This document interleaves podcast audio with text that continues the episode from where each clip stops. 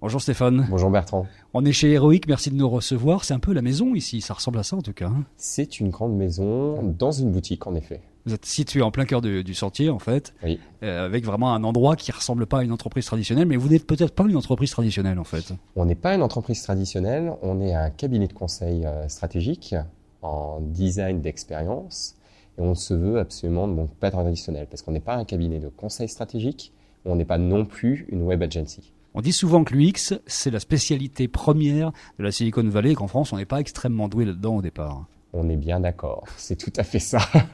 on n'est pas du tout doué euh, au départ parce qu'on considère avec notre force française que l'UX c'est d'abord donc des arts graphiques.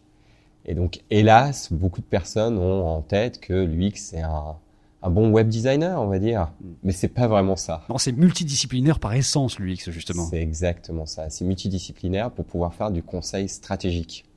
Et euh, chez nous, donc euh, les UX, on n'a pas d'UX, on a des équipes UX. Et une équipe UX, c'est euh, beaucoup de disciplines. Justement, quelle discipline, quel genre de personne on voit derrière vous là?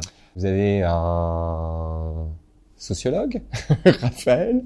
Vous avez donc un directeur artistique, Julien. Vous avez donc une scientifique tout au bout, donc Emmanuel. Vous avez un ingénieur donc euh, plutôt donc système, donc euh, côté donc Alexis. Donc une gamme donc de profils donc vraiment différents. Est-ce que le travail que vous faites sur l'UX, c'est du jus de cerveau pur ou est-ce qu'il y a une dimension d'intelligence artificielle qui peut intervenir à un moment précis? On a beaucoup de données.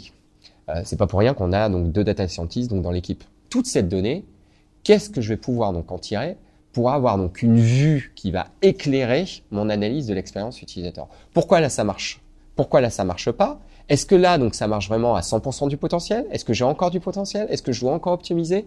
Est-ce que là donc je devrais pas donc proposer donc autre chose, du multicanal donc à ce moment-là alors que j'ai qu'un seul canal, etc., etc. Donc oui, la donnée est très extrêmement donc importante pour pouvoir donc euh, on va dire donc enrichir le dashboard et faire en sorte que l'expérience utilisateur, on ait un maximum de données, donc euh, on va dire des sciences donc euh, sociales et euh, peut-être un peu plus donc, de la psychologie, mais aussi des sciences dures, c'est-à-dire donc des données donc issues du big data ou pas d'ailleurs. Il y a le E de l'électronique, on est tous donc des digital natives donc à bord. Il y a le ROI, ça c'est sûr certain, et l'IQ, donc c'est l'intelligence en l'occurrence. La bonne UX déjà est d'une, c'est celle donc qui fait que un moment ou à un autre, votre consommateur ne viendra pas vous dire ça s'est mal passé. Déjà, ça c'est le le BABA. La deuxième, c'est celle aussi et surtout qui fera donc que l'entreprise fera des profits donc à la fin.